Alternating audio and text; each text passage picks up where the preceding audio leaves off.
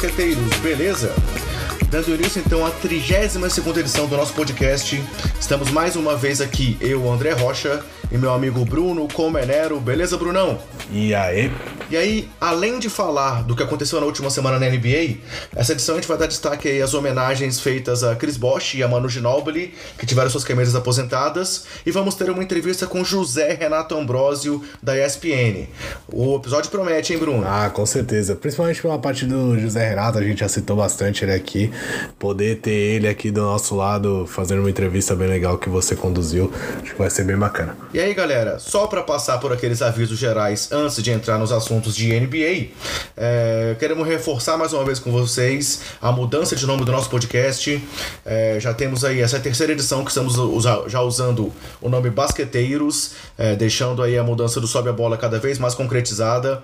Para quem não acompanhou essa divulgação, o projeto do Sobe a Bola era um projeto maior do que o nosso podcast e o pessoal que tocava o projeto decidiu dar uma pausa no Sobe a Bola. Então, nós mantivemos o podcast, fizemos aí uma fase de, de transição e passamos a adotar agora esse nome de basqueteiros. Então, é, procure a gente nas redes sociais com os perfis agora Basqueteiros NBA.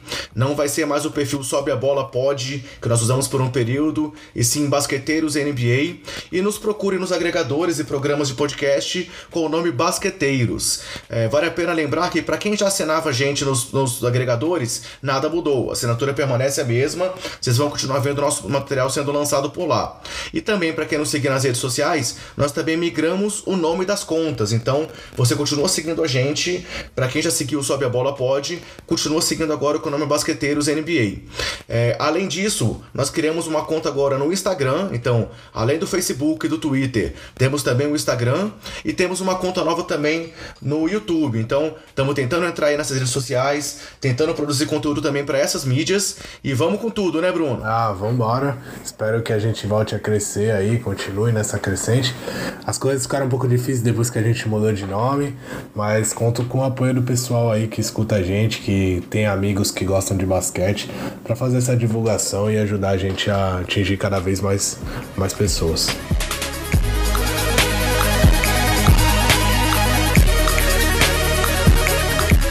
Começar a falar do que aconteceu na NBA, eu acho que a gente vai ter que abordar, Bruno, mais uma vez, sem querer ser repetitivo, mas já sendo, os jogos do Houston Rockets na última semana. É, não apenas pelo fator é, James Harden, mas por tudo que aconteceu nas três partidas do time é, é na sequência. O primeiro jogo foi o jogo contra o Milwaukee Bucks é, um duelo direto ali, do, direto não, né, mas um duelo de times que estão na ponta de cada conferência, onde os Bucks venceram os, os Rockets pela segunda vez na temporada. O destaque individual desse jogo foi o James Harden, né? Ele foi o cestinha da partida com 23 pontos, mas o Antetokounmpo não ficou muito atrás, teve 19 pontos e 14 rebotes. O Eric Bledsoe foi muito bem com 23 pontos e 7 assistências, e os Bucks seguem mostrando que apesar dos desfalques que eles têm tido aí recentemente, eles seguem com força total na reta de final da temporada, né, Bruno? Ah, cara, eles têm um tal de Giannis Antetokounmpo e o cara é, o cara é muito diferente. No terceiro período dessa partida, os Bucks é, arrepiaram com os Rockets. Na verdade, eles atropelaram os Rockets que nem conseguiram anotar a placa. E, e aí chegou no último período, os Rockets já não tinham mais gás para buscar esse, esse resultado. A parcial do terceiro período foi 32 a 18, então o time dos, dos Rockets realmente foi muito bom na parte ofensiva. E a gente pode ver isso pelo Harden, né? O cara acabou só com 23 pontos, é que a gente pode dizer isso. O Giannis também não pontuou muito, acabou só com 19 e 14 rebotes, é, mas teve um aproveitamento interessante de mais de 45%. É, os, o Milwaukee ele vem poupando muitos jogadores em algumas partidas, esse não foi o caso, né? Se eles, eles jogaram apenas sem o Malcolm Brogdon, né? Que tá machucado e deve voltar só na primeira ou segunda é, partida dos playoffs. Eles também não... Mirotic machucado é, também, né? Tá agora, o Mirotic também tá machucado. Ele que era até cotado para entrar nessa vaga que, que abriria com a saída do Malcolm Brogdon. Até jogou algumas partidas, né? Logo em seguida a lesão do, do Brogdon, mas acabou também sofrendo outra lesão e tá ficando de fora, mas o resto do time, os Bucks, eles estão se dando ao luxo de poupá-los na maior parte dos jogos. Nesse eu acho que é aquele jogo que os jogadores querem jogar também, eles querem sentir o que pode vir do outro lado. Houston é um dos favoritos a chegar na final da NBA, sim, do lado oeste. E pelo lado leste, o Milwaukee também é um dos favoritos, ah, talvez o principal hoje favorito para chegar nessa, nessa final. Então, é um jogo que eles querem. Você só tem duas oportunidades de enfrentar times da outra, da outra conferência. Então, é sempre bom você é, entrar com o que você tem de melhor e, e sentir em como o seu time está em relação ao outro. E acho que foi isso que, que Milwaukee buscou. E foi animador, viu? Eles tiveram uma grande partida, mais uma grande partida contra os times do Oeste. Os playoffs prometem. E aí na sequência, o jogo que a gente, que o jogo que aconteceu foi o jogo contra o Denver Nuggets, que nós vamos deixar para comentar quando vamos falar do nosso bolão, foi a partida do bolão. Mas o terceiro jogo da sequência foi contra o Sacramento Kings, onde o James Harden teve mais um triplo-duplo com pelo menos 50 pontos. É... Vamos ver o que, que o Bruno vai falar aí, porque ele costuma criticar alguns jogos do Harden. Mas assim, só trazendo alguns números do que isso representou. Foi a nona partida de 50 pontos do Harden na temporada, foi o seu quinto triplo-duplo com pelo menos 50 pontos na carreira, e ele chegou a 18 jogos de 50 pontos, que é a quarta maior marca da história, e ao 28 jogo de 40 pontos nessa temporada, o que é a segunda maior marca de uma temporada da NBA desde 1976-1977. Então ele ultrapassou uma marca que era do Kobe Bryant e segue atrás apenas de uma temporada do Michael Jordan. É, e aí, nesse jogo, o que, que você tem a criticar do, do Barba, Bruno? É, eu quero dizer aqui que eu não vou falar mais do James Harden na, na temporada regular, tá? Eu só falo do James Harden agora nos playoffs. Se ele fizer esses jogos aí em final de conferência, semifinal de conferência, ou até final de NBA, aí eu volto a comentar dele. Eu já fui chamado de ranzinza, eu já. Eu tô sofrendo bullying aqui em redes sociais, vale citar, falando que eu pego muito no pé do cara. Então eu não falo mais do James Harden. Ele faz isso aí todo jogo mesmo, eu deixo pra você comentar. Então. Aproveitando essa sua deixa, é, e aí, já fez sua conta no Twitter, cara? Não, hein? Vou, vou, responder o Tarcísio o quê? O Tarcísio, o Tarcísio Colares, um dos nossos ouvintes que mais interage com a gente, fez esse comentário aí falando que o Bruno tem que criar logo a conta no Twitter pra não ficar eu sozinho lá interagindo com o pessoal. Pô, Bruno, não, me criticou, conta no Twitter, me cara. criticou ainda, falou que o Twitter é a rede social do, dos ranzinzas e mal-humorados e... Cara, eu, eu sou bem tranquilo, viu? Não pode não parecer, mas é que o James Harden realmente tem coisas que me irritam, né? O James Harden fazer 200 pontos aí em temporada regular e todo mundo ficar babando o ovo dele também me irrita. E eu já não vou mais comentar. O André, que é amigão dele aí, gosta muito do James Harden, torce para que ele vá pro Chicago, comenta dele. Bem, só então citando alguns números dele nesse jogo, que ele fez 50 pontos, 11 rebotes e 10 assistências. É, ele acertou 13 de 31 arremessos, apenas 7 de 23 nas bolas de 3 e 17 de 18 lances livres. Então, por isso que eu falei, é um daqueles jogos que o Bruno gosta de comentar. Comenta você, André, eu não vou falar nada. Não, é um jogo daqueles em que ele tem muito volume de jogo. É, se você for olhar bem, tá, o Eric Gordon teve 17 pontos, o Chris Paul 22, o Capella 24 com 15 rebotes. Mas assim, é aquela partida em que o James Harden meio que monopoliza o ataque do time e beleza, eles estão vencendo, eles estão conseguindo um resultado assim. É, acho que após aquele começo de temporada muito ruim do Houston, esse foi o jeito que eles se encontraram, né, principalmente naquele período que eles estavam sem o Chris Paul, e eles seguem jogando assim, com o Harden brilhando, e eles estão ali já te, uh, se firmando ali na, na briga para a terceira posição da conferência. Então, é, não dá para negar a eficiência, ainda que o Bruno não goste desse tipo de jogo do Harden. é, muito bem comentado. E aí, galera, seguindo em frente, então, é outro nome que merece ser comentado essa semana, e aí um comentário que tem dois lados da mesma moeda, é o Devin Booker. É, o jovem é, armador lá, é, é, ala, ala armador do Phoenix Suns, teve uma sequência aí descomunal de três jogos, é, onde ele marcou é, primeiro contra Utah Jazz, 59 pontos. Depois contra o Washington, 50 pontos. E na sequência contra o Memphis, 48 pontos. Ou seja, em três partidas ele totalizou 157 pontos. Só que Nesses três jogos, foram três derrotas do Phoenix Suns. Então, é, foi o maior número de pontos de um jogador numa sequência de três derrotas desde 1962-63, quando Will Chamberlain tinha tido uma marca muito grande também numa sequência de três derrotas. Mas é, outra coisa que vale a pena comentar dessa sequência, antes de eu passar a palavra para o Bruno, é que em dois desses jogos, é, os adversários meio que se esforçaram para evitar a pontuação do Booker. É, no primeiro jogo contra o Utah, o Utah, é, no final da partida ali, forçou a jogada para que o Booker não chegasse a 60 pontos, e da mesma forma contra o Memphis, ele estava com 48, a última bola era do Phoenix, e o Phoenix fez uma falta para que ele também não pudesse tentar é, chegar aos 50 pontos em três jogos consecutivos, o que seria também uma marca histórica.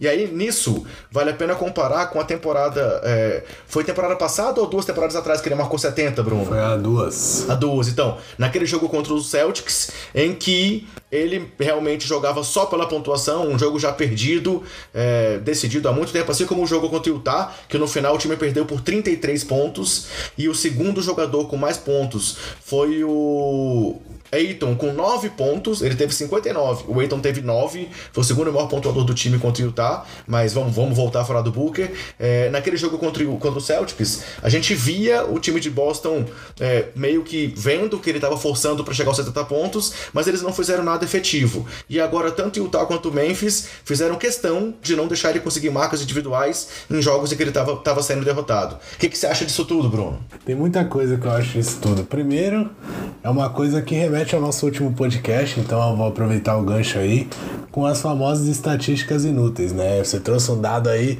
que ele fez 157 pontos acumulados em três derrotas, maior marca desde o Will Chamberlain. Eu não sei quem vai pesquisar essas coisas, tá? Esse cara realmente não tem o que fazer, ele quer ver estatística em tudo. Mas para quem não ouviu o nosso último episódio, é, vale a pena conferir lá. A gente falou um pouco sobre essa questão de quebra de recorde e tudo mais.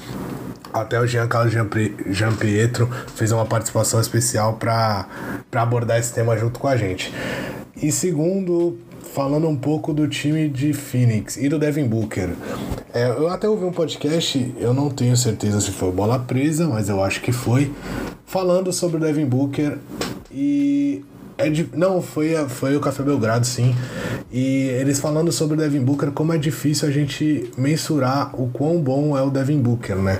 É realmente muito complicado, a gente não tem como saber é, se ele é realmente tão bom. É, ninguém tem dúvida que ele é bom, mas o quão bom ele é é difícil a gente saber, porque o segundo do time que mais pontuou teve nove pontos, cara. Foi o DeAndre Ayton. O time de Phoenix realmente não é bom e a bola acaba sobrando sempre pro Devin Booker arremessar e aí ele acaba tendo destaque.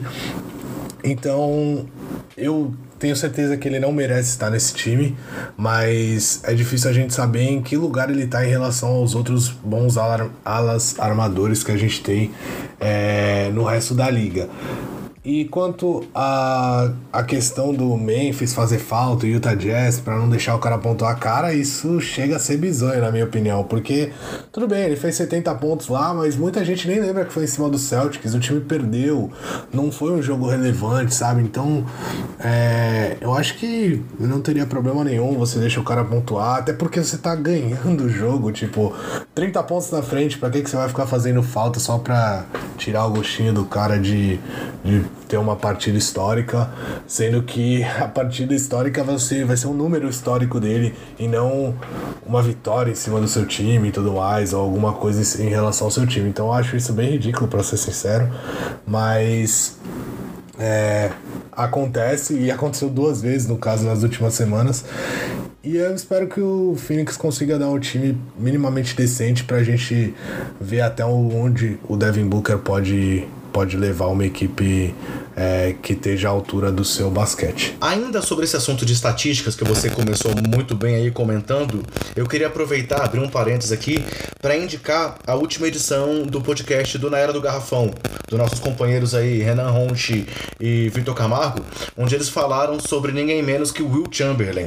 E aí eles abordam muito bem no programa a, a postura que o Chamberlain tinha à época de ser também, assim como você falou semana passada aí do, do Westbrook, por exemplo, de ser um caçador de estatísticas, né? Que muitas vezes o Chamberlain preocupava, assim, a visão que se tem é de que ele se preocupava muito mais com as estatísticas do que mesmo com as vitórias. Então, é claro que isso é uma crítica muito pesada, mas isso é uma coisa que foi retratada com o passar do tempo, por momento histórico, por ele ter jogado até mesmo antes com os, os Globetrotters, que era um time de exibição, e os números mostram que ele realmente foi uma máquina e que não teve tantos títulos assim, né? Então, era até aquela grande dicotomia ali dele com Bill Russell. Então, só queria aproveitar para indicar o podcast do Naera, essa última edição, mais uma vez, eles mandaram muito bem e também fazem esse elo aí com essa questão das estatísticas, que é uma coisa que a gente está comentando aqui agora. Seguindo em frente, outro dado que vale a pena a gente comentar é que a, a, a, teve uma partida em que o Golden State perdeu para o Minnesota, mas que o Stephen Curry nesse jogo teve 37 pontos e 11 bolas de 3. Então foi mais uma partida que o Curry, que já, já nessa temporada chegou já a sua segunda marca na carreira em bolas de 3, é, tá só atrás daquela temporada absurda que ele teve. Foram 402 ou 420, Bruno, bolas de 3? 402. 402, ele agora também já tá com, se não me engano, 340 alguma coisa. É isso aí. Então já é a segunda maior marca dele na carreira. E teve mais um jogo com mais de 10 bolas de 3, que ele é o recordista disparado aí, é, sendo seguido pelo Clay Thompson, mas que tá um número bem atrás dele. Eu não trouxe esses números agora, esqueci de anotar, mas foi mais uma partida de 10 pontos, é, é, de 10 bolas de 3 do Curry. E foi um jogo bastante polêmico, né, Bruno, esse contra o Minnesota. Ah, cara, eu. eu vou ser sincero, eu assisti. Eu não assisti o jogo inteiro. Acabei dormindo e fui ver depois. Aí depois eu vi os lances porque tava todo mundo falando da de como tinham sido polêmicos, e aí eu vi na TV de Minnesota, tá? E cara, é difícil, viu? Os caras torcem muito lá na NBA, a gente sabe disso. É, as TVs locais, tanto no League Pass, por exemplo, você tem a opção de ouvir a narração do time da casa, do time visitante, e é incrível como os caras realmente torcem, e não tô falando só dos Minnesota, não, eu tô falando, se eu ouvir, quando eu ouvi pelo lado do Warriors, os caras comentaram completamente o contrário do que tava, do que o pessoal de Minnesota lá comentou. E eu acho que é difícil ter um parênteses, tá? É, eu acho que muita gente vai, vai dizer que os árbitros erraram dois lances e muita gente vai dizer que os árbitros, os árbitros acertaram os dois lances. É, são dois lances bem complicados. para quem não viu o que aconteceu, os Warriors estavam atrás, conseguiram um empate e levaram para prorrogação o jogo. É, na prorrogação, o time ficou bem atrás no começo da prorrogação e aí o Curry entrou num modo beast. Ele acertou bola até caindo, bola de três caindo e aí a gente sabe como é que funciona.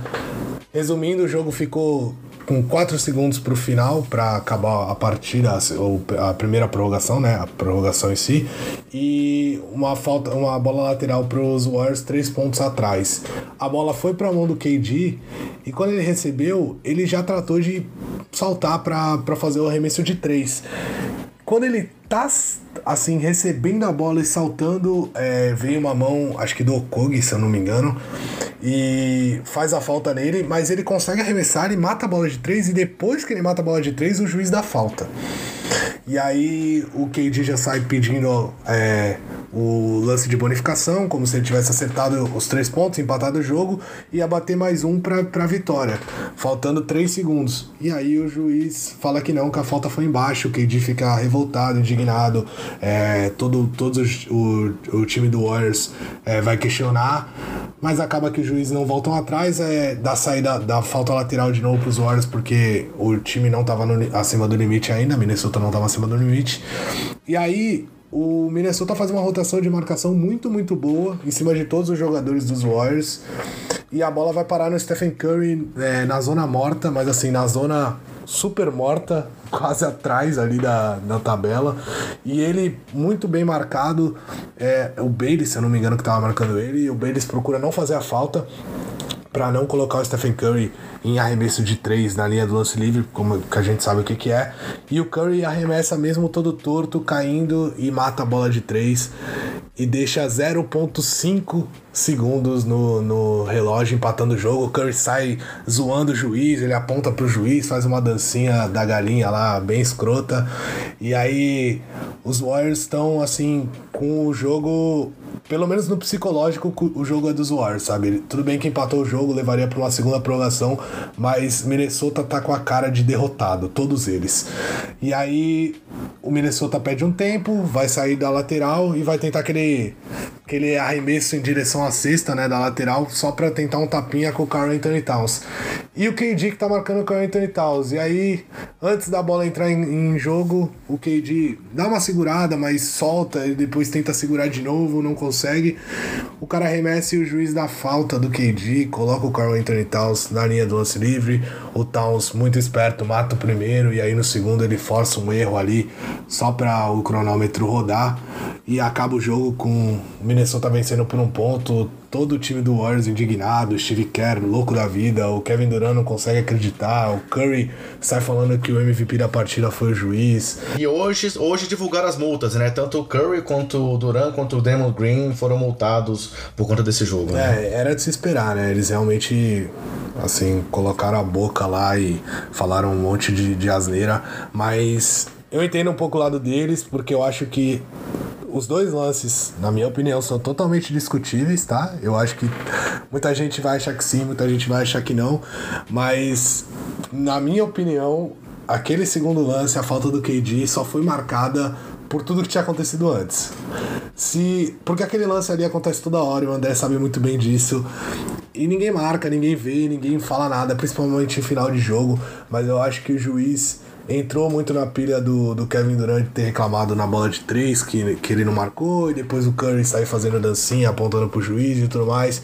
Eu acho que o juiz meio que caçou um lance ali no final de jogo. É, não que ele não tenha acontecido, teve agarrão sim do Kevin Durant, mas eu acho que aquilo ali, mas não sei dizer se para mim acontece toda hora, é, acontece para os dois lados, e se fosse no meio de uma partida, provavelmente ele não daria. Então, é, eu acho que foi influência do, do que tinha acontecido um pouco antes no, na partida. Dando sequência, galera, vamos falar agora aqui de quatro nomes que mereceriam aí, inclusive até, sei lá, perfis especiais, edições falando mais desses caras ou desse duelo que a gente vai comentar um pouquinho mais adiante, que são Chris Bosh, Manu Ginobili, Dwayne Wade e Dirk Nowitzki. É, são quatro nomes aí históricos das últimas décadas da NBA, entre os maiores nomes aí dos anos 2000 para cá, e que tiveram é, fatos marcantes, é, o Bosch e o Manu, por terem as camisas aposentadas é, por Miami Heat e San Antonio Spurs, respectivamente, e o Wade e o Dirk, porque eles se enfrentaram pela última vez na carreira. É, o Miami aposentou a camisa do Bosch, é, o Bosch foi um cara que começou a carreira lá em Toronto, é, jogou por sete temporadas lá nos Raptors. se a gente for pensar até naquela questão, o pessoal do Bola Presa fala muito disso, de, assim, da questão dos do sete anos do jogador na franquia que ele foi draftado, né? Que é o período em que ele assina a renovação de contrato, fica ali, e aí quando vê que aquele time não tem, entre aspas, futuro, é no sétimo ano que ele acaba mudando, e ele acabou se juntando ao Miami Heat lá com o Big Three, né? Então, é, foi duas vezes campeão da NBA ao lado do Wade e do LeBron, é, foi 11 vezes ao Star, teve o All NBA Second Team em 2007, foi do time de calouros em 2004, e que acabou com a carreira dele encerrada prematuramente por questões questões de saúde, né? Ele até insistiu bastante tempo de que ele queria voltar, mas foi realmente vetado pelos médicos. Ele teve um, uma embolia pulmonar, uma situação muito grave, que fez com, com que ele encerrasse a carreira.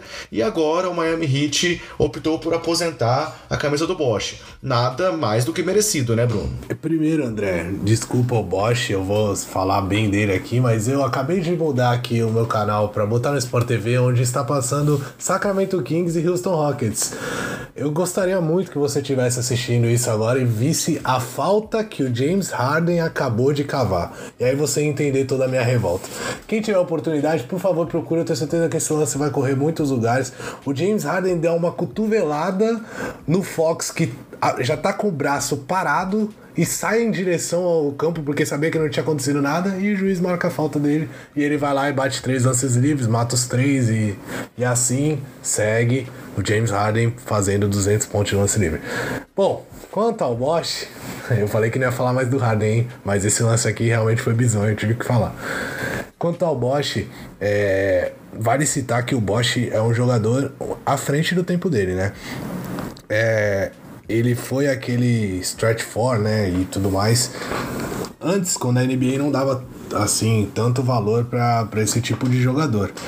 E eu tenho certeza absoluta que o Bosch seria muito importante em todos os times da NBA, mas principalmente nos times que disputam playoff.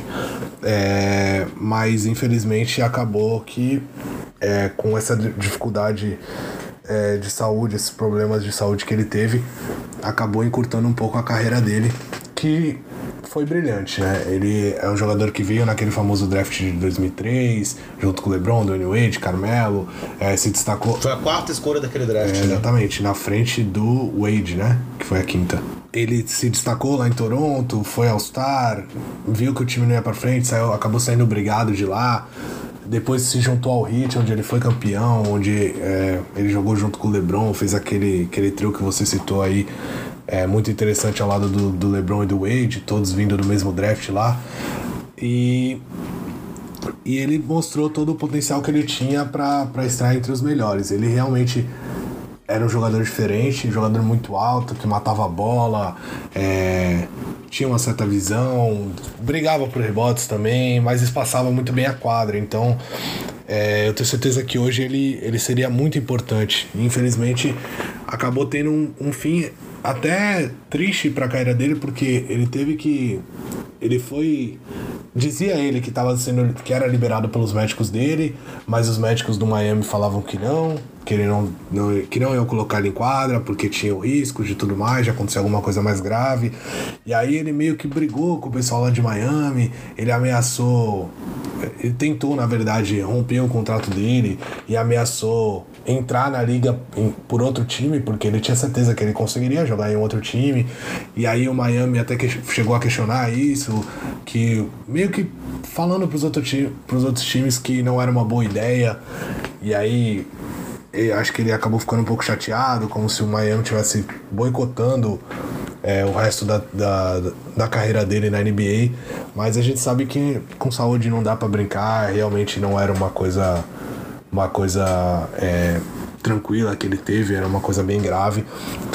E acho que acabou sendo a melhor atitude essa que o Miami teve de, de afastá-lo. Era uma responsabilidade que o time não pode assumir e ele também não pode assumir, então foi melhor que, que isso tenha acontecido, infelizmente, né? Porque era uma carreira brilhante e eu acho que ele ainda tinha, ainda tinha gás para queimar. Vale a pena também citar, é, assim como ele foi um jogador à frente do seu tempo por, pelo estilo de jogo, ele também foi um jogador à frente do seu tempo por ainda no seu auge abrir mão do protagonismo que ele tinha para ser uma estrela secundária lá ao lado do LeBron e do Wade, né? Então, assim como a gente viu isso, sei lá, com Kevin Love, que ficou um pouco atrás do Kyrie e do LeBron, é, coincidentemente dois áreas de força que eram dominantes numa, numa franquia menor, Minnesota e Toronto, né? Comparado com, com Miami, é, é, o, o, Cleveland com o LeBron James. Então, assim, ele também foi um cara que abriu mão do protagonismo é, para buscar resultados e ao lado de uma super estrela, ou duas super estrelas, né? Se a gente considerar o Wade também como uma super estrela. Então, foi outra coisa que ele foi à, à frente do seu e tempo. a gente sabe como isso é importante, né? A gente vê aí que hoje na NBA é muito difícil, muito não, na minha opinião é impossível você carregar um time sozinho pro título. O LeBron mostrou aí que ele carregou um time sozinho às finais, mas a gente viu a diferença que tinha quando pegou um time com mais de uma estrela do outro lado. Então é importante é, você ter essa humildade, às vezes. Isso, isso tudo depende do que você quer, né, para sua carreira.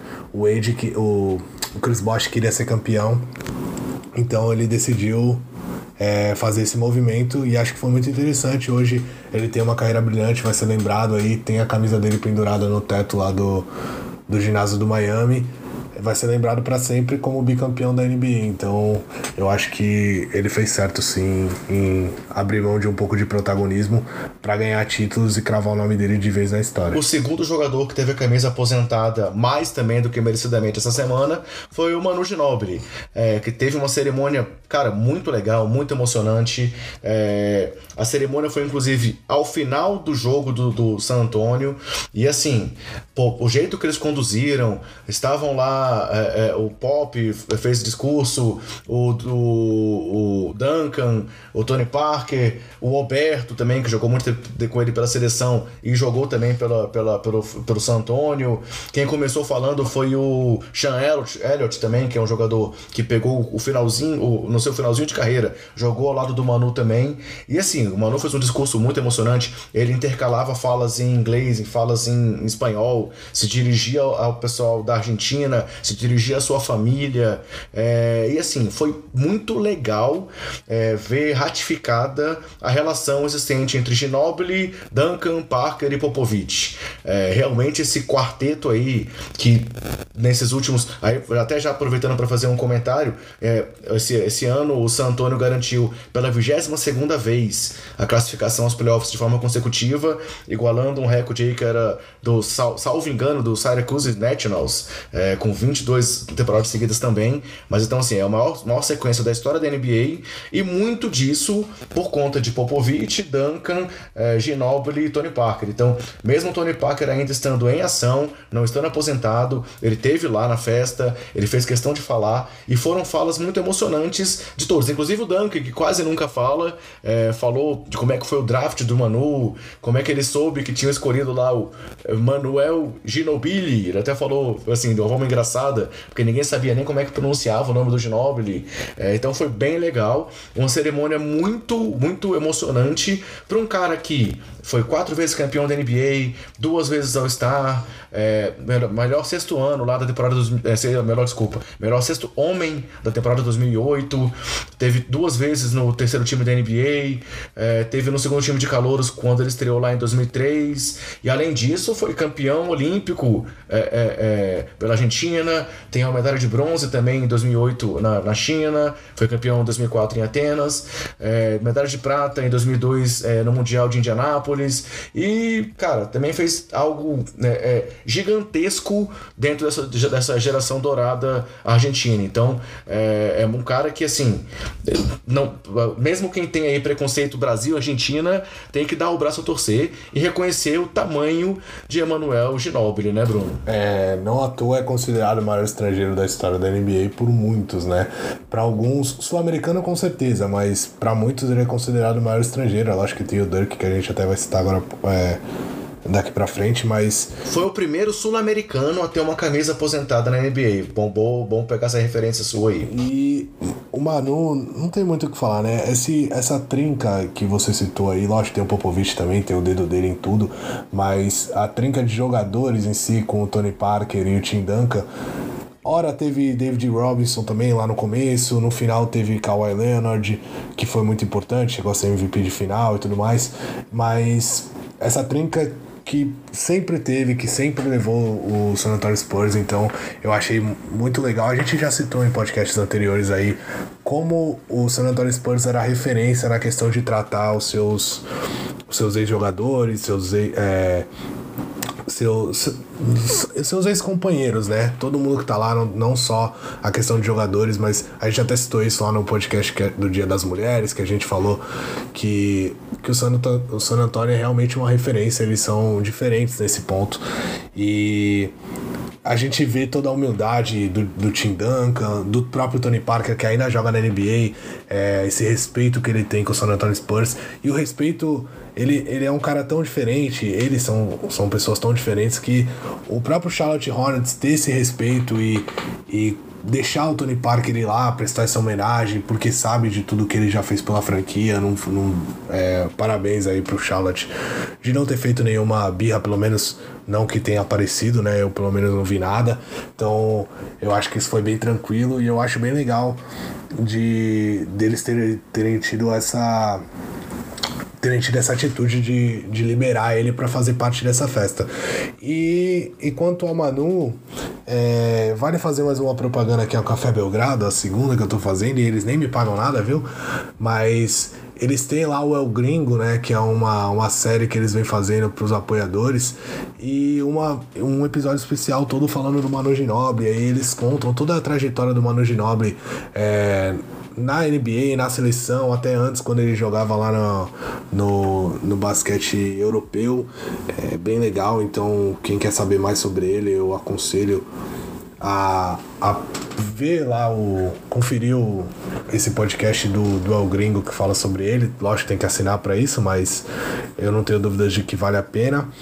E Manu é tudo isso e muito mais, né? A gente já teve a aposentadoria do Tim Duncan, agora o Manu, tenho certeza que daqui a algumas temporadas, provavelmente na próxima, Tony Parker também vai, vai ter uma homenagem desse tamanho. E logo logo a gente sabe que o Greg Popovich também vai. Ele não tem. não vai ter camisa aposentada, mas eu tenho certeza que ele vai ter diversas homenagens quando ele decidir largar o San Antonio Spurs e por que não ter o nome dele lá no teto, eu tenho certeza que, que isso vai acontecer. E aí, passando ao comentário sobre o Wade e o Dirk, é, foi o último confronto dos dois aí na NBA. É, a gente sabe já que o Wade está na sua temporada final. O Novitsky não, não, não confirma que é a última temporada mas muita gente está, entre aspas, aposentando ele também, mas que os dois se enfrentaram a última vez, isso é inquestionável. E aí uma curiosidade gigantesca é que a série entre os dois estava empatada em tudo na carreira deles. É, cada um chegou nesse jogo com 11 vitórias em temporadas regular, é, um contra o outro, é, 6 vitórias em playoff, um contra o outro, uma final vencida para cada lado e um prêmio de MVP de final para cada lado. E aí, com a vitória do Miami diante do Dallas, o Wade acabou ficando na frente desse duelo com o Nowitzki, num total de 17, 18 vitórias contra 17 do, do alemão. Então, é, só para citar, são dois nomes também que a gente até, até já recebeu aí um, uma dica, quer dizer, um, um pedido, eu não vou lembrar agora de que ouvinte que procurou a gente, até da gente fazer, como a gente fez aí aquela série Lakers vs Celtics, a gente fazer comentários sobre essa, essa rivalidade aí Dallas e Miami, que foi muito forte durante esses anos seguidos aí que os times se encontraram é, é, nas finais. É, e aí, agora, como uma cereja do bolo, digamos assim, da rivalidade, teve esse confronto final dessas duas lendas. É, como você falou, o Manu para muitos é o maior estrangeiro, mas para muitos outros, o, o Novitz, que é o maior estrangeiro, é um cestinha, um dos maiores cestinhas da história, é, também transformou o time dos Mavericks aí de um time que era um time no máximo mediano, um time que chegou a ser campeão da NBA, foi um cara que foi MVP da NBA, MVP das finais, e o Wade também tá aí, é, depois de duas temporadas em que ele oscilou muito em Chicago e em Cleveland, voltou para Miami no ano passado e tem aí feito uma reta final de carreira bastante relevante lá com o Heat, né? Ah, com certeza. Me desculpe ao nosso amigo William, que pelo menos comigo não apareceu mais, né? Mesmo a gente citando ele aí no último episódio, mas eu torço muito para que o Wade consiga participar de mais uns playoffs pra gente poder ter o gostinho de ver ele mais um pouco. A gente sabe que ele vem se destacando aí em muitos jogos, ele apareceu em jogos grandes e eu acho que vai ser legal a gente poder curtir ele mais uns playoffs. Acho difícil passar na primeira rodada, mas eu acho que a gente ainda pode ver em jogo decisivo é, grandes homenagens lá, lá pro Wade. E na questão do Dirk, não é que estão aposentando ele, né? Ele tá se aposentando mesmo, porque se você vê ele em quadra, é, é, é triste, cara. É triste, realmente é muito triste, mas eu acho que ele merece as homenagens e eu acho que era uma boa temporada para ele, se, pra ele se aposentar, passar o bastão realmente pro pro Doncic, talvez o Porzingis é, na próxima e e receber essas homenagens aí que todo mundo tá louco para dar para ele, mas ele não ainda parece que não quer largar o osso não. É, antes então de falar aí do Porzingis que você acabou de citar e de ouvir o Zé Renato, é, queria pedir pra gente comentar rapidamente, Bruno também, o que tá em jogo ainda nessa reta final de temporada. É, se no Oeste a gente já sabe quem são os oito classificados, tem muita coisa em jogo ainda ali na questão das posições para saber os chaveamentos dos playoffs. É, o Golden State está apenas um jogo à frente de Denver, Portland e Houston estão empatados na sequência, Utah e Clippers empatados na sequência e San Antonio e Oklahoma empatados na sequência. Então, é, todos os times ali têm por volta de 4 ou 5 jogos ainda a disputar e tem muita coisa a ser definida na classificação, na, na, na posicionamento do Oeste. Já no Leste, o buraco é ainda mais embaixo. A gente já tem ali Milwaukee, Toronto, Filadélfia, Boston, Indiana classificados e temos ali Detroit, Brooklyn, Miami, Orlando e até Charlotte sonhando ali com uma classificação ainda para os playoffs. É, tudo bem, o Charlotte já está três jogos atrás do Miami, mas se a gente considerar que Miami, Orlando e Charlotte vêm de derrotas, é, o Charlotte tudo bem, três derrotas seguidas, mas assim, temos aí quatro, cinco jogos em que muita coisa está sendo disputada ainda pro lado leste ali da NBA, né? É, na minha opinião, tem uma vaga em aberto só. É, uma vaga em aberto não. Tem quatro times disputando as três vagas no lado leste.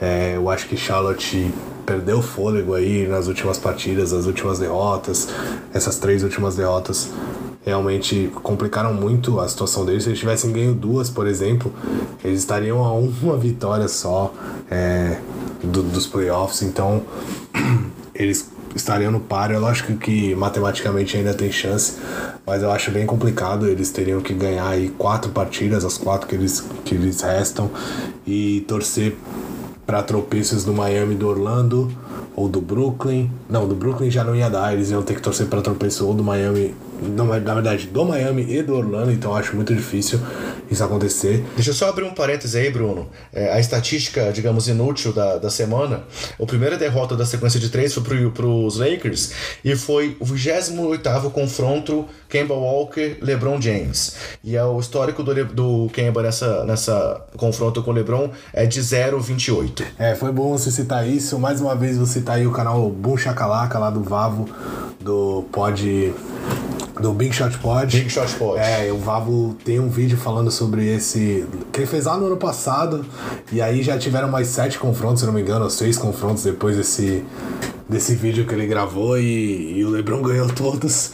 Então o vídeo segue, querendo ou não, sendo atual, porque o coitado do Kemba realmente não consegue enfrentar o Lebron. Mas isso é bom, né? Porque a gente tem um ditado aí que diz: se não conseguem vencê-los, junte-se a eles. Então. Opa! Eu duvido que o LeBron deixe Los Angeles pra ir pra Charlotte. Então, pode ser aí que o Kemba apareça lá em Los Angeles e eu não tenho dúvida que vai ser bom para os dois lados. Mas falando de novo dos playoffs aí, só para terminar. É os, os cinco times primeiros lá abriram uma vantagem gigante dos outros que estão na parte de baixo do leste, então eu acho que tá bem claro para mim que só vai ter um jogo na primeira rodada dos playoffs, que vai ser o quarto contra o quinto, e tudo leva a crer que Boston contra Indiana, a gente só vai precisar saber o mando de quadra aí que tá em aberto, mas eu não acho que eles vão passar a Filadélfia, então acho que vai ficar entre esses dois times mesmo. Os outros confrontos, Acho que vai ser tudo 4x0 ou 4x1, sinceramente, mas a gente vai citar isso, é, deixar esse quando os confrontos estiver definidos pra gente citar um por um. E do lado, do lado oeste, bem legal, tá tudo aberto. É, hoje tem um jogo aí que a imprensa americana logo logo tá tratando aí como statement game, né, dos Warriors contra o Denver, então primeiro contra segundo. Houston ganhando hoje é, cola lá no Denver, caso o Denver perca, ou caso os Warriors perca, fica tudo meio embolado, então muita coisa pode acontecer ainda, apesar de ter 4 a 5 jogos a maioria dos times.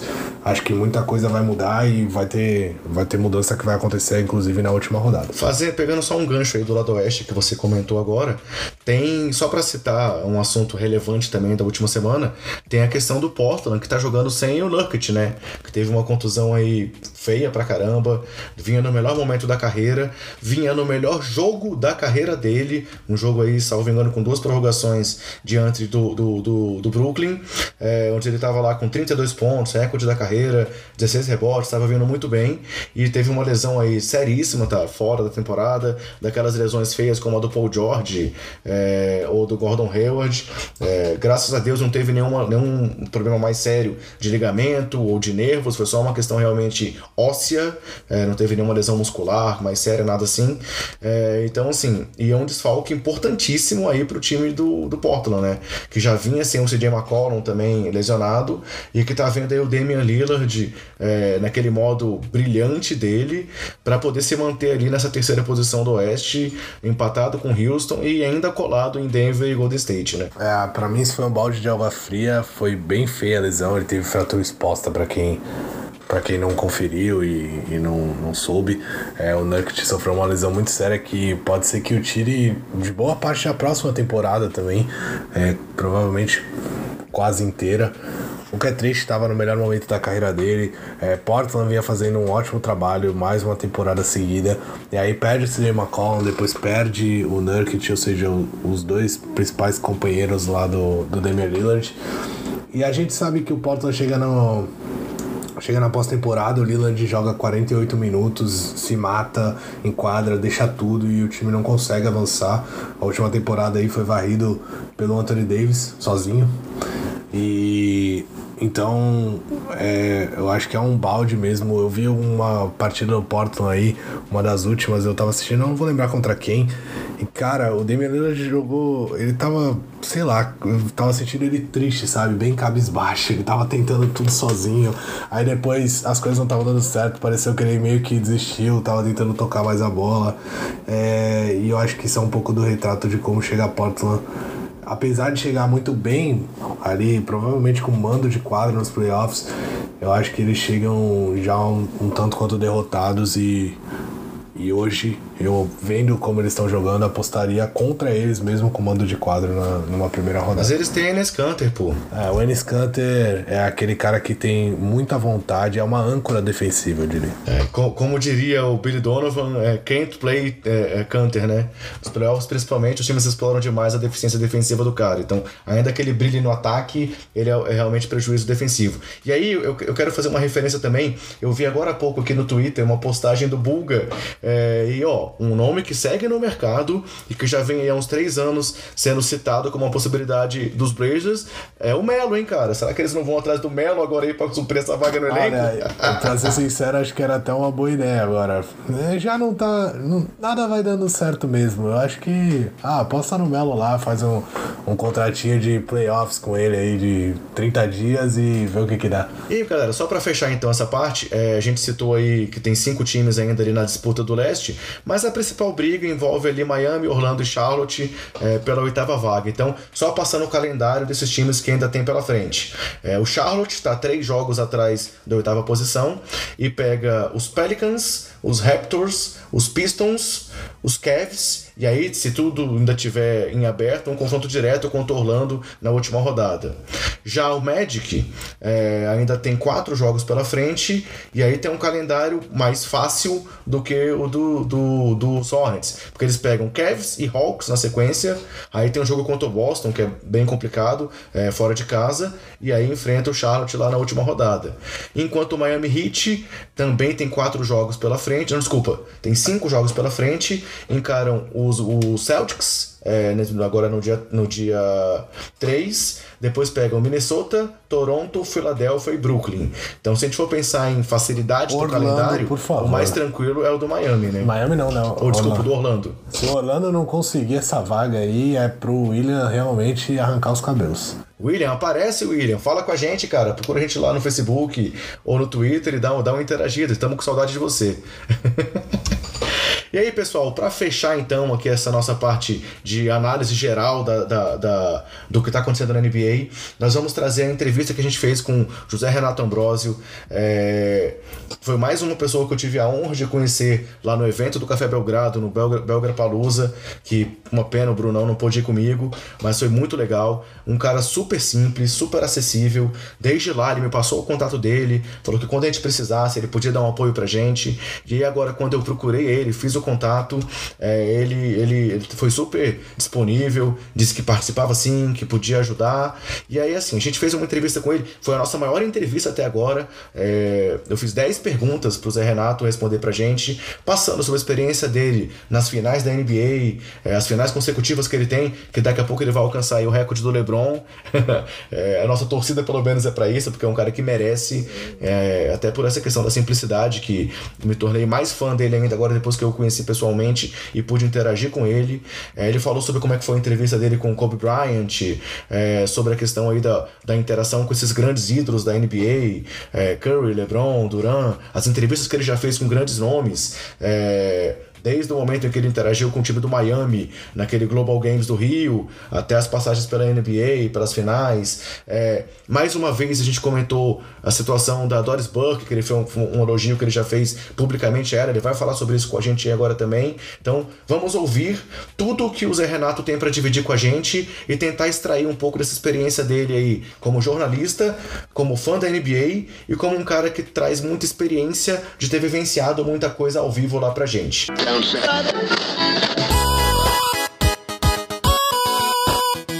Zé Renato, muito obrigado por estar com a gente aqui no podcast Basqueteiros e aceitar trocar o papel de entrevistador para entrevistado.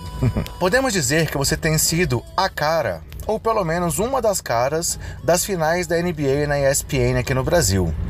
Como é essa sensação de estar presente tantas vezes em um momento tão importante de um dos esportes que mais cresce em nosso país e que tem uma representatividade mundial enorme? Obviamente, você cobre muitas outras atrações, mas esse elo com as finais da NBA é algo marcante para você? Tudo bem, pessoal do Basqueteiros? É, para mim é que é um prazer e uma honra conversar com vocês, a gente falar de basquete com quem gosta tanto ou mais que a gente, um esporte que a gente ama e que ensina tantas coisas, né?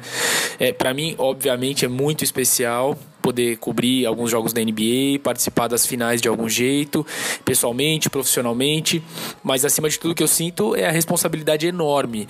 É, aqui no Brasil a gente tem fãs muito apaixonados que entendem muito do esporte, do jogo, e aí a, a grande missão é satisfazer essa turma, trazer gente que pode estar tá começando a olhar o basquete de um jeito às vezes cultural, social, às vezes estatístico ali mostrando. Então é um prazer enorme e é um, uma época do ano ali que movimenta movimenta muito e exige muito da gente, da nossa equipe, das nossas capacidades. Mas acima de tudo é putz, um prazer gigantesco. Ainda falando de cobertura de finais da NBA, já foram quantas mesmo? É, já igualou LeBron James? e brincadeiras à parte, qual foi o momento mais emocionante que você vivenciou nessas suas experiências das finais? Seja pessoal ou seja profissionalmente? Não, ainda não igualei o LeBron. Ele tem oito seguidas, nove no total. Eu tenho cinco quatro seguidas. É, espero a, a, minha sexta no total esse ano, se tudo der certo. E o momento mais emocionante, nossa, pessoal são vários, porque a gente viaja em equipe. E acho que o grande segredo das nossas coberturas é essa sinergia, esse entrosamento que a gente tem com o Everaldo, o Rômulo, os cinegrafistas, os, o produtor que eventualmente vai, o pessoal do site, é, os comentaristas, e um ajudando o outro, um torcendo pelo outro. Então esses momentos são muito legais assim, em que a gente, enquanto um tá gravando, o outro precisa sair para comprar comida ou para ajudar a fazer um check-out no hotel para não atrasar pro voo. Essa parte pessoal da ajuda, é, ela é muito legal e ela é meio invisível às vezes para quem acompanha e para quem cobre. Agora, profissionalmente, a gente vibra muito, eu especialmente da posição de repórter, das matérias legais que a gente faz e das grandes entrevistas. Então, sei lá, quando a gente entrevistou o Steph Curry de maneira exclusiva, foi uma alegria muito grande, era uma demanda de todas as TVs, imprensa do mundo inteiro e escolheram a ESPN Brasil. É, essas entrevistas exclusivas são coisas que a gente vibra muito. E dois momentos muito marcantes, assim, mais recentes, acho que eu posso citar. O primeiro foi 2016, quando o Cleveland Cavaliers é campeão, é, lá em Oakland, e o LeBron levanta lá o troféu e grita Cleveland, this is for you, o primeiro título dele. A gente percebeu um cara do tamanho do LeBron realizando o maior sonho dele, da família dele, da cidade dele. Ali foi meio pesado, assim, a gente, opa, alguma coisa especial tá acontecendo. E acho que depois, num paralelo, primeiro título do Kevin Durant também, que teve uma imagem ali um pouco de vilão por ter trocado o Oklahoma pelos Warriors, mas depois o cara é campeão, dedica para a mãe dele, a gente percebe o quanto isso move esses caras a serem extraterrestres. Acho que esses momentos assim, já falando bastante, marcaram muito. Lá no Belgra Palusa, ouvi você elogiando não apenas a profissional Doris Burke, mas também a pessoa que ela é, principalmente por sua simplicidade e humildade perante os colegas menos famosos. O quanto esse exemplo foi importante para você em sua formação como profissional? E quais outros exemplos de humildade ou daquela sensação de putz, essa pessoa é gente como a gente, você teve no mundo da NBA? Ah, conhecer a Doris foi demais. A gente já tinha se conhecido, pelo menos de vista ali, de apresentar profissionalmente nos primeiros anos de cobertura. E aí a gente fez a entrevista exclusiva com ela pro ESPNW, que é um portal de esportes femininos que a gente tem no site da ESPN. E ali a gente conheceu um pouco mais dessa grande jornalista, grande mulher que representa uma geração inteira nossa, de jornalistas, de estudantes, de fãs, e a intimidade dela com o esporte, o respeito que ela tem dos próprios personagens, os treinadores e os atletas a respeitam muito pelo conhecimento dela, e acima de tudo, a humildade, que é o que você citou na pergunta, ela sempre conversa com a gente, faz questão de, ah, bem-vindos, o pessoal do Brasil, vocês chegaram. É, isso mostra que a, a nossa grande função como comunicadores é simplesmente comunicar, com simplicidade, com cordialidade, com educação, e acho que a Doris mostrou isso pra gente de uma maneira muito clara e foi muito legal. E são exemplos que a gente traz de formação. Outros que eu tenho são de pessoas que cruzam o nosso caminho, de atletas que são simples, de outros grandes jornalistas que eu tenho o prazer de trabalhar e tive o prazer de trabalhar na ESPN também. É, essa turma toda a gente tenta absorver um pouquinho para ir formando a nossa postura também é, e influenciar as pessoas sempre de uma maneira positiva. Você já esteve tantas vezes no principal palco da NBA, no ápice da temporada, aquele momento em que todos desejam estar. Como é a atmosfera ali dentro da quadra? Caras como LeBron, Curry, Durant têm realmente uma aura especial em torno deles? Nada esotérico nessa pergunta, tá? E como eles lidam com aquilo tudo que está ali ao redor? E como aquilo tudo gira em torno deles. É, não dá para negar que a atmosfera é diferente, que esses caras são diferentes, e isso você sente lá no ginásio.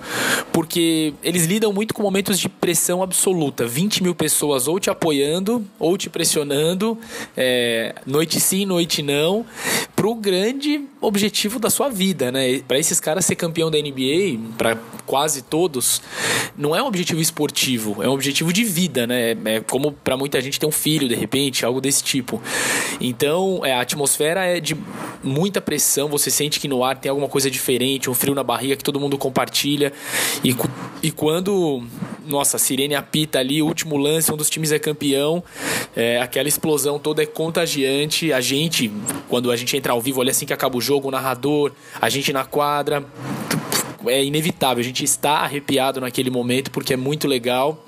E aí perceber esses caras que você citou só para ficar em alguns, LeBron, Curry, Durant, nesses momentos deles terem a frieza, a inteligência, a leitura, deles conseguirem subir um degrau e falar eu vou ser o protagonista, tem essa aura especial, não tem como, cada um do seu jeito, né? Um mais competitivo, o outro mais frio, o outro mais criativo, mas esses caras eles são um pouco diferentes porque eles influenciam o jogo é, no geral, não só as jogadas que eles participam, eles influenciam os companheiros, a marcação adversária, os torcedores, as nossas histórias para contar. Então são caras caras especiais sim, não à toa. É, a gente tem muito que absorver e aprender deles para nossa vida normal, né, cotidiana. O jeito que eles se superam ali de uma situação difícil no jogo, acho que a gente pode puxar um pouquinho para as nossas situações de trabalho, de família, de vida e afins. Como foi entrevistar Kobe Bryant, um dos maiores nomes da história da NBA? Você já falou positivamente sobre o fato dele ter se preparado para essa conversa. Mas o que mais te marcou nessa experiência? Ah, esse foi um dos momentos muito especiais da profissão. É, a gente foi para Newport, perto de Los Angeles, para entrevistar o Kobe. A gente estava produzindo um especial sobre o Oscar. O Oscar Schmidt ele ia estrear na NBA, participar do All-Star Game lá em Nova Orleans. E quando a gente entrou em contato com o Kobe, imediatamente é, a equipe dele respondeu de forma positiva: ah, ele adoraria receber vocês, falar sobre o Oscar é um orgulho. E a gente ficou super feliz, super empolgado. Fizemos um esquema ali especial de desviar nossa viagem de Nova Orleans para Los Angeles, depois voltar. E foi muito legal conhecer um um cara que a gente admira à distância, em princípio, um cara que tem a mentalidade das mais vencedoras do esporte em geral, de superação, de dedicação, de ninguém poder trabalhar mais do que ele, porque ele quer ser o mais vencedor, o mais dominante. E a gente chegar lá e perceber que, ainda assim, com tudo isso, o cara tem a humildade de receber a gente, de conversar sobre o nosso país, de ter se preparado com as perguntas que a gente mandou ali de forma antecipada, mas com respostas completas, de atender de boa vontade. Um pequeno exemplo foi que a entrevista estava marcada por volta de 9 e meia, 10 da manhã. A assessoria dele pediu para a gente chegar umas 8 e meia, 9, com uma hora e pouco de antecedência. A gente chegou, em 5 minutos ele mesmo chegou com uma hora de antecedência, deu bom dia para a gente, falou: ah, vou tomar um café, tô aqui na minha sala sala do lado, a hora que vocês estiverem prontos, me avisem. E a gente ficou super feliz assim com essa recepção humilde dele e preparamos equipamentos e tivemos essa conversa super legal. Que rendeu tanto para o especial do Oscar na NBA, a estreia, como para um especial, um documentário que a gente é, exibiu na ESPN Brasil, chamado Oscar por Kobe. Era o Kobe Bryant definindo o Oscar segundo a infância dele, as palavras dele. Então, daqueles momentos também que a gente guarda com muito carinho, muito cuidado. Um ano antes, a gente foi para Los Angeles cobrir o jogo da aposentadoria dele, os 60 pontos contra o Utah Jazz no Staples Center. E ali ele não entrevista para ninguém, ele não queria falar, foi um momento mais pessoal dele com a família.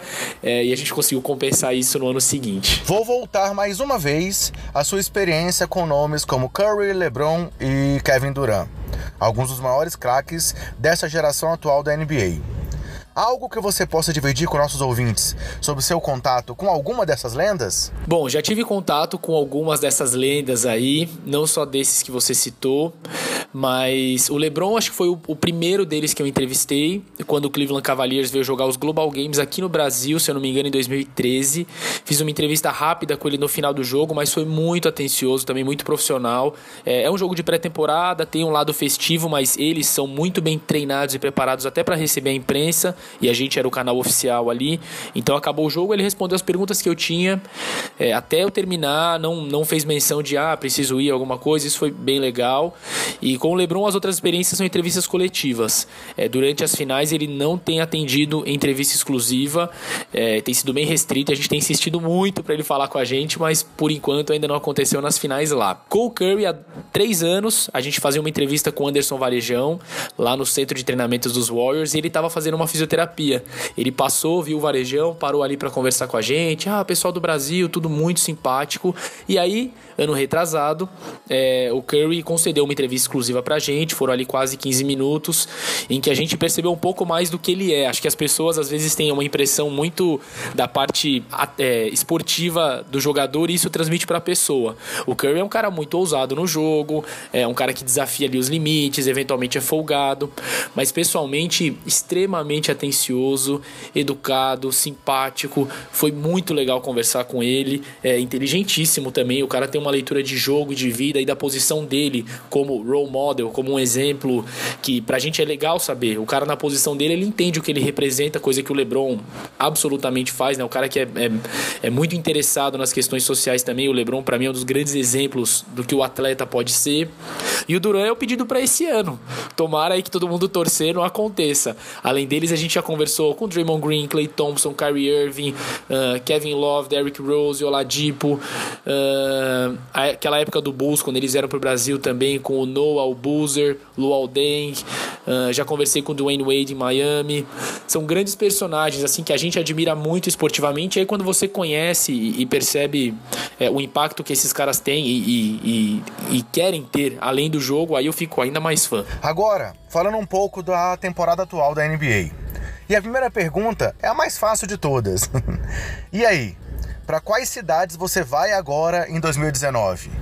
Quem estará nas finais da NBA? Fácil essa pergunta para quem, né? É... Eu não sei, cara. Eu acho que no Oeste a tendência que a gente vá para São Francisco de novo é enorme. Eu acho que é um time muito completo, com um treinador extremamente criativo, inteligente, ousado, vencedores acima de tudo. Nenhuma equipe no mundo tá tão acostumada a esses momentos de pressão e ganhar como os Warriors estão. Então, acho que o meu candidato pro Oeste Golden State.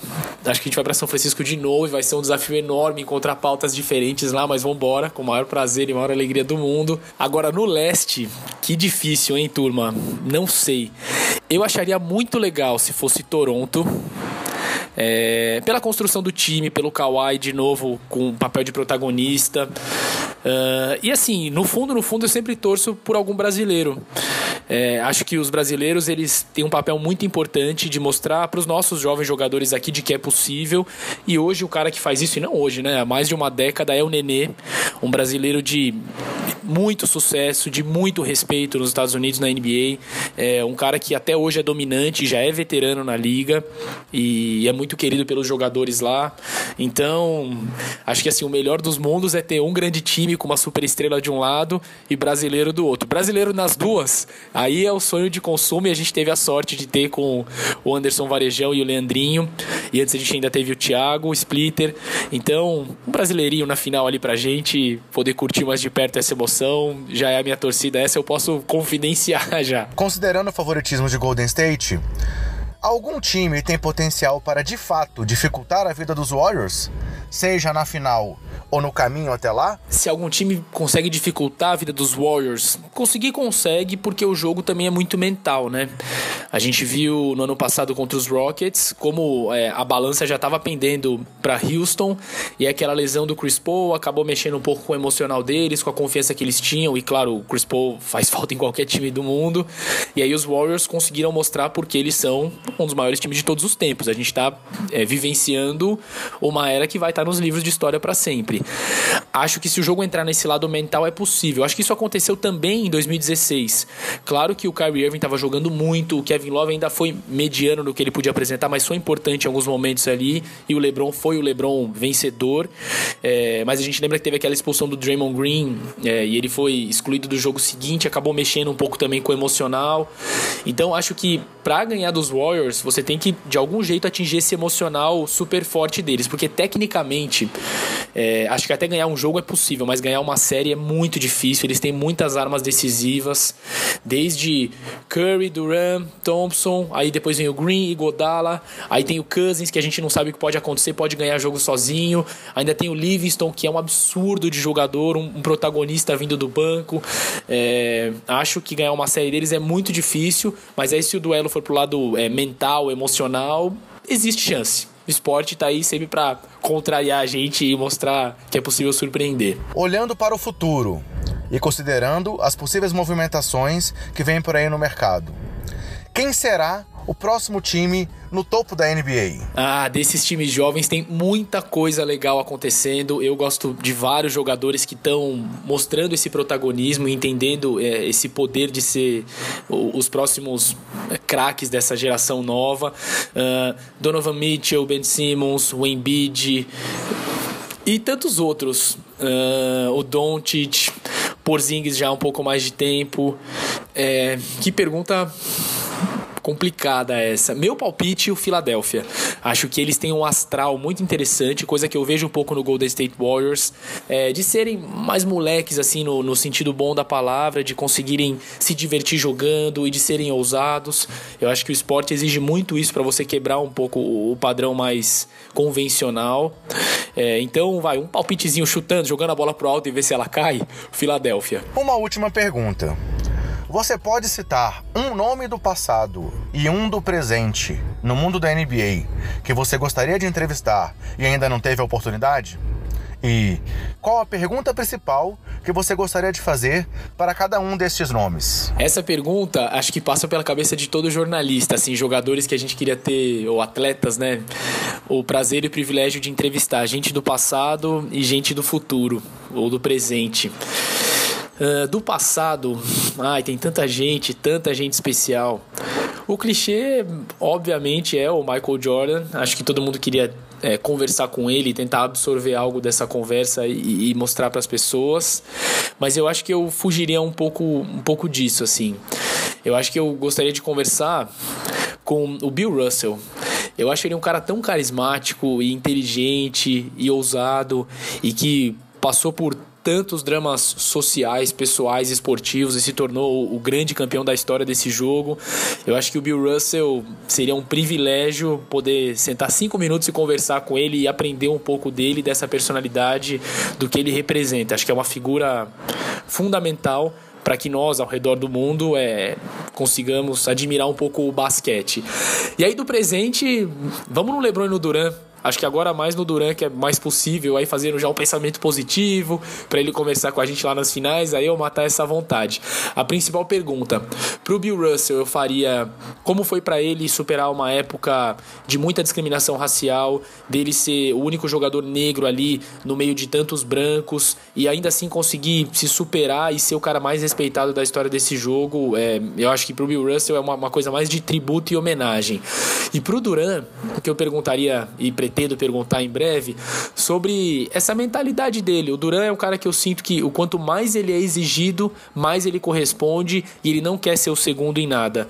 Então, como ele trabalha esse lado mental e essa transformação. Sempre foi um cara muito quieto, muito silencioso, começou a ficar mais falante, foi expulso de alguns jogos. Então, é, é esse trabalho mental que ele tem é o que me interessa muito. Eu acho que o Duran é um cara muito pensativo, reflexivo, muito inteligente. Queria um papo com ele nesse nível assim. Acho que é isso.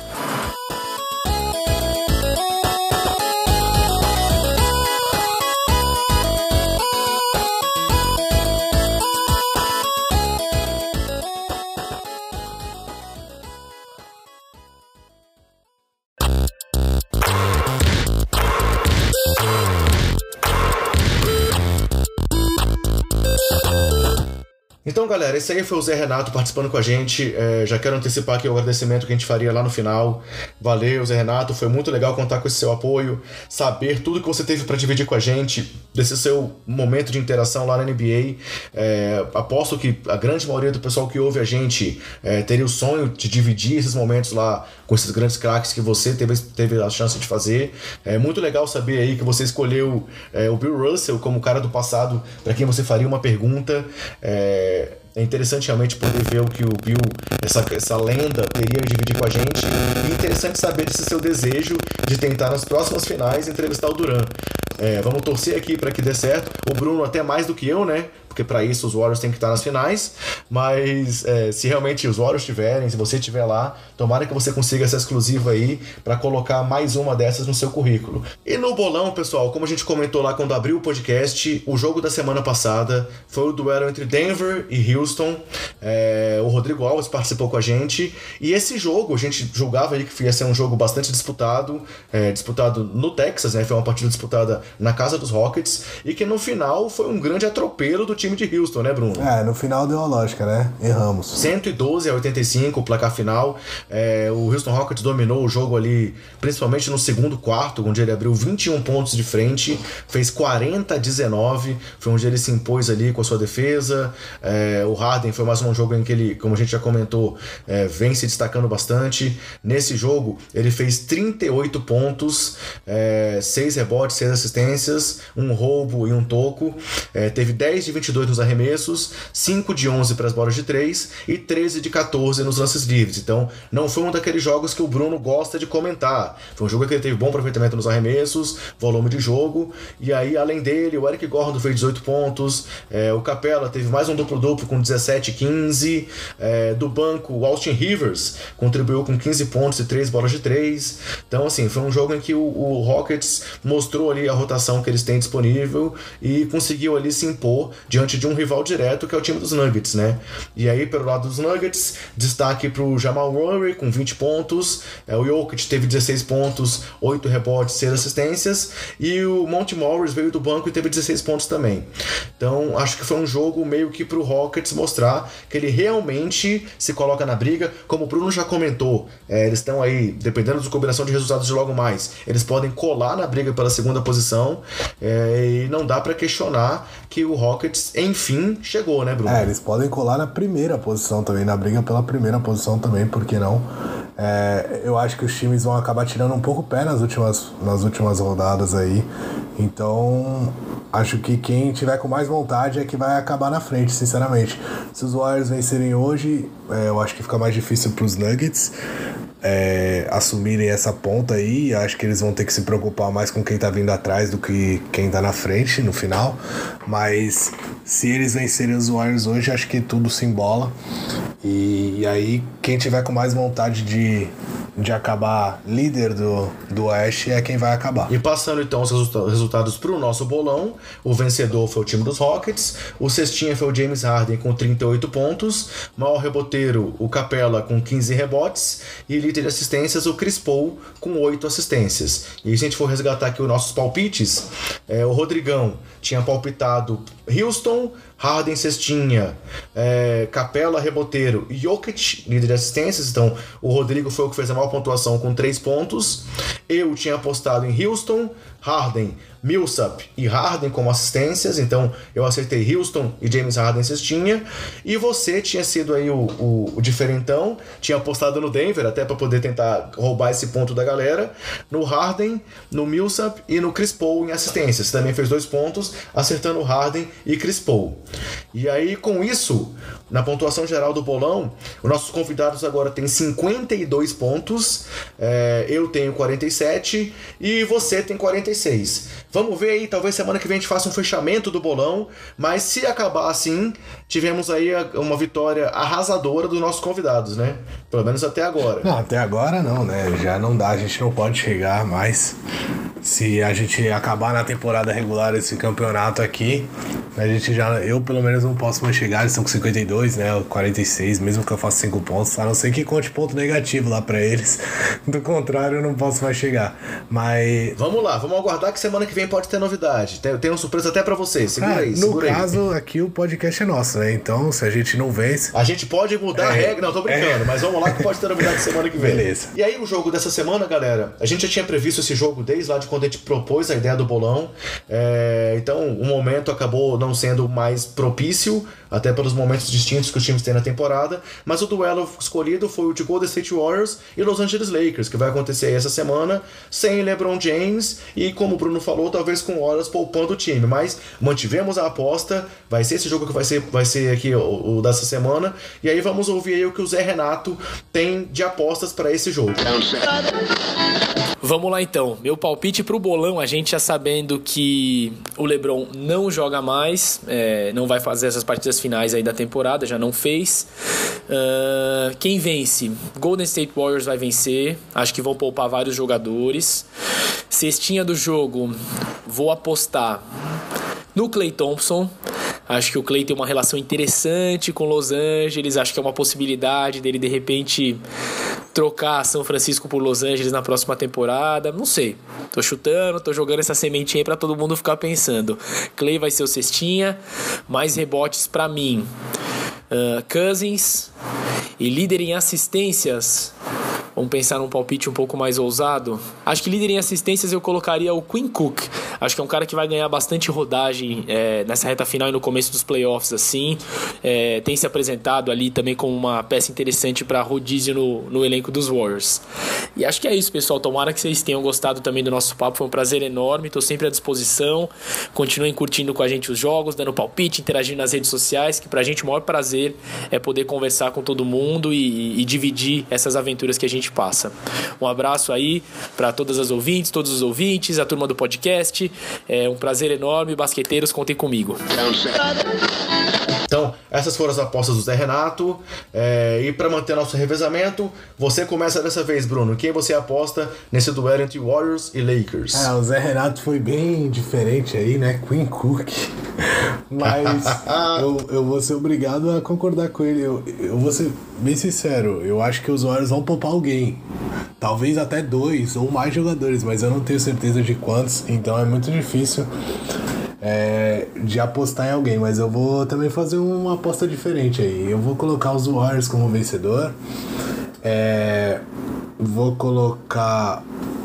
Eu não sei se o Clay Thompson vai estar jogando, então eu vou colocar o DeMarcus Cousins. Eu acho que esse sim vai estar em, em quadra é, a maior parte do tempo, até para ganhar mais ritmo para os playoffs, como principal pontuador. Vou colocar ele também como principal. Não, vou colocar Javeio Magui, uma homenagem aí ao Javeio Magui como principal reboteiro. E nas assistências eu vou colocar o André Godala. Eu não sei se o André Godala vai jogar também, mas ele é um cara que sempre vem no banco, contribui, principalmente se ele jogar e os titulares ali, o Duran e o Curry, talvez o Draymond Green também se um deles não jogar, o André Godala vai acabar participando mais do jogo. Eu vou apostar nele aí. Também vou diferente. É, aposta diferentona que nem a do King Cook. É, e assim, eu não tinha, tipo, quando eu te passei o roteiro, eu não passei minhas apostas, claro. É, tava aqui anotando enquanto você falava. E, cara, Eu também aposto nos Warriors, eu também aposto no Kansas. Também tinha notado aqui que acho que talvez ele seja o cara que ainda queira mostrar que tem algo pela frente aí, é, ainda para pegar um pouco mais de ritmo de jogo. Recentemente ele foi expulso, então assim, ele tá, ainda tá um pouco em dívida aí com a torcida. Então, Warriors, Kansas, também tinha votado no Magui para rebotes, eu vou manter minha aposta no Magui também. Só que em vez do Igodala, eu voto no Rajon Rondo para assistências. Que o Rondo acabou de dizer aí que ele quer continuar nos Lakers, então ele tá tentando aí liderar a molecada no final de temporada para ver se ele continua lá mais um ano. Boa, boa aposta, achei que tinha apostado tudo igual a mim para jogar com o regulamento, né? Ficar na minha frente aí no final da temporada, mas mudou uma, então ainda tenho chances. Beleza, beleza. Então, galera, assim a gente fecha o nosso bolão e vamos fechar agora com as nossas curtinhas e despedidas da galera.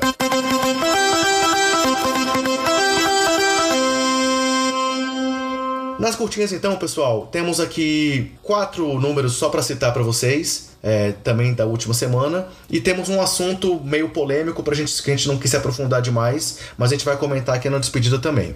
O primeiro assunto que a gente quer comentar foi o grande desempenho do Bruno Caboclo aí nos últimos jogos. Ele chegou a ter, a gente comentou na gravação do último podcast que ele estava tendo lá o jogo da carreira dele na, na, é, na vitória contra o Oklahoma, onde ele teve 24 pontos e 11 rebotes. Na sequência, ele teve contra os Warriors numa derrota 17 13 e depois teve um jogo de 12 pontos também numa vitória contra o Phoenix. Então ele vem num momento muito bom e ele tem sido citado lá pelos, pelos, comentaristas e críticos americanos é, que enfim ele pode ter conseguido firmar o espaço dele na NBA, né? Ele já tem contrato garantido pro ano que vem e, e, e já tá já tá assim meio que considerado um jogador da NBA. E antes de você comentar, outro comentário sobre os, os Grizzlies é que nessa semana o Mike Conley se tornou o maior cestinha da história da franquia, ultrapassando Mark Gasol. E aí, a curiosidade aqui é que o Conley se juntou numa lista que tem apenas LeBron James e Red Miller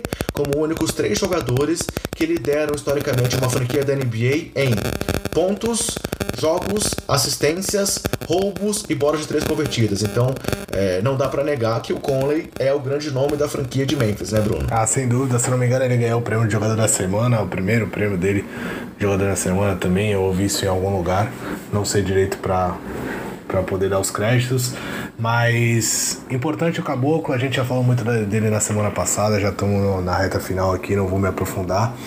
E o Conley é um jogador diferente, muitas vezes subestimado.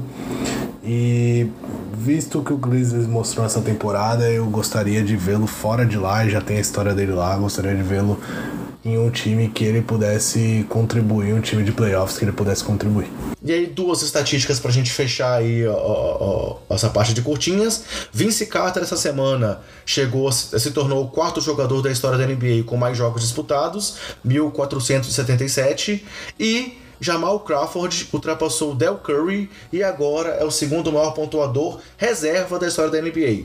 O Del era o líder, já tinha sido ultrapassado pelo é, Bigamo, pelo Low Williams. Williams, e agora o Crawford também passou. E o Crawford também disse hoje que não pensa em aposentadoria, não. Ele tá aí com 39 anos e quer continuar jogando na NBA. É, e aí, galera, para fechar a edição realmente, vamos trazer aqui um assunto que tem muita polêmica. A gente, como eu já comentei, não quer se aprofundar exatamente por essa questão de ter muita coisa ainda indefinida, mas como tem sido muito comentado, a gente vai trazer aqui também, é, é, é passar isso para quem ainda não está sabendo, que é a situação lá do, da denúncia contra o Porzingis, ainda no tempo de Nova York, né, Bruno? É, uma, uma polêmica aí que é difícil a gente comentar porque não tem um parecer, né? Então é muito o que os dois lados estão falando, mas é, explica aí pra galera o que aconteceu primeiro, para depois a gente poder falar o que a gente acha. É, há uma denúncia é, de uma mulher e aí, realmente, se isso for verdade, claro que é uma situação é, reprovável, deplorável, é, de que ele abusou dessa mulher. Ah, um, um, dos pontos aí que a gente já, já, já traz interrogações é que ao comunicado que isso aconteceu no dia que ele se lesionou gravemente, lá ainda na época dos Knicks, mas é, é, é, é além disso, há muitas outras questões obscuras, como o fato dela depois parece que ela fez, tentou fazer um acordo para receber 68 mil dólares. Há um documento que o, a defesa do Porzingis fala que é um documento falso. Inclusive o nome dele está escrito errado nesse documento, onde ele concordava em pagar essa quantia. É, aí começou a ser falado de que quando ele foi para Dallas, se isso tinha sido informado para o time de Dallas, mas parece que só foi falado para Dallas que tinha um processo de extorsão acontecendo. Então assim, tem muitas interrogações. Mas assim, resumidamente, é mais uma denúncia de abuso sexual envolvendo o grande aço da NBA, como já aconteceu com Kobe Bryant, como já aconteceu com Derrick Rose, em casos que até hoje também a gente não sabe exatamente o que aconteceu, né? Então, não sei nem se a gente vai saber. É, a gente, como o Bruno comentou, a gente não quer se aprofundar pra gente também não fazer nenhum julgamento antecipado, mas não dá para negar que se for uma coisa verdadeira, é algo que a gente, obviamente, ninguém vai concordar que isso pode acontecer, mas é uma situação que a gente também não tem muito ainda o que se aprofundar no assunto, né, Bruno? É, é um caso muito sério, né? É até difícil a gente falar. Como você disse, é difícil a gente julgar por, por não saber qual dos lados realmente está falando a verdade, o que de tudo que foi dito é verdade o que não é, então é complicado. Mas o que eu posso dizer é que se aconteceu, o Porzingis tem que ser muito punido, muito mesmo. E aí eu tô falando de punição do Mavis, eu tô falando de punição, sei lá, do New York Knicks talvez, alguma coisa que, que ele possa que ele possa ir lá cobrar dele e principalmente punição da NBA em relação a ele, isso é um caso realmente seríssimo e condenável. Então, se ele realmente fez que eu acho que todo mundo tem direito de é, de um perdão, né? De, de passar por cima de algumas coisas, mas eles têm que ser punidos pelos seus atos. Então, se ele realmente fez esse, abusou realmente dessa mulher, ele, ele tem que pagar por tudo que ele fez e se explicar para a justiça, para ela, para os fãs, para todo mundo, para o povo de Nova York, inclusive, porque isso realmente não se faz. Mas tem muitas coisas estranhas aí no, no caso, se vocês procurarem na internet é bem fácil de encontrar. Tem matéria na ESPN, tem matéria na UOL falando sobre. É, tem muita coisa que, que é estranha realmente que tá, que tá na mídia aí, então é difícil a gente julgar sem, sem saber da verdade. É, vamos esperar numa, os próximos detalhes, é, vamos torcer para que seja feita uma análise justa da situação e realmente, se ele for culpado, que ele pague pelo que aconteceu, porque é algo totalmente inaceitável. Mas, galera, pra gente não acabar aqui o podcast com esse clima pesado, que sinceramente eu até fico mal aqui, é, é, é sendo totalmente sincero com vocês, tipo, a gente tava aqui num ritmo legal e agora até baixou aqui minha empolgação, eu vou trazer mais uma estatística estatística pro Bruno, hein, galera? É, Brunão, essa semana, o Milwaukee, na última partida dele, se não me engano foi ontem, ele venceu é, o seu 45 jogo nessa temporada. Estatística para você, hein? 45 jogo nessa temporada por pelo menos 10 pontos de diferença. Com isso, ele se tornou o oitavo time da história a conseguir essa marca de 45 vitórias com 10 ou mais pontos durante uma temporada regular. Sabe o que, que os outros sete times que fizeram isso conseguiram? O quê? O título da NBA. E sabe o que isso significa? Nada. Não significa nada, mas é, torço para que Milwaukee consiga estar tá lá na final e principalmente Giannis MVP. Beleza. Então, pessoal, a gente fecha o podcast assim. Eu queria agradecer aí essa semana o, um agradecimento único que eu quero trazer além do Zé Renato, que a gente já fez o agradecimento lá quando trouxe a entrevista, é o Tarciso Colares, que deu essa cutucada aí no Bruno. Bruno, faz um Twitter, cara, vamos interagir com a gente. É, deixa de reclamar por aqui, vai reclamar lá no Twitter. E quero agradecer de modo geral aí todos os ouvintes. Continuem ouvindo a gente, galera. Divulguem, comentem, interajam com a gente nas redes sociais, interajam nos agregadores, comentem lá no Cashbox, dê avaliação lá no, no iTunes, é, no Google, comentem tudo. Ouçam a gente também lá no Spotify.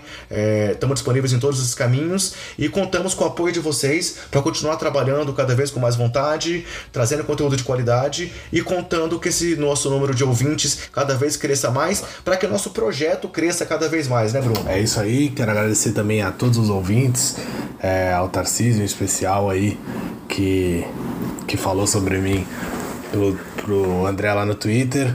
Quero pedir que o pessoal continue enchendo o saco do André lá, tentando me atingir no Twitter dele enquanto eu não faço um. E, aí a gente vai ver o que, que vai acontecer daqui pra frente. Agradecer também a você e ao Zé Renato Ambrosio. E aproveitando para agradecer pela brilhante participação que ele teve aqui hoje. Valeu, André, abração. Abraço, galera. Os playoffs estão chegando aí e aguardem novidades aqui no Basqueteiros. Valeu, até mais.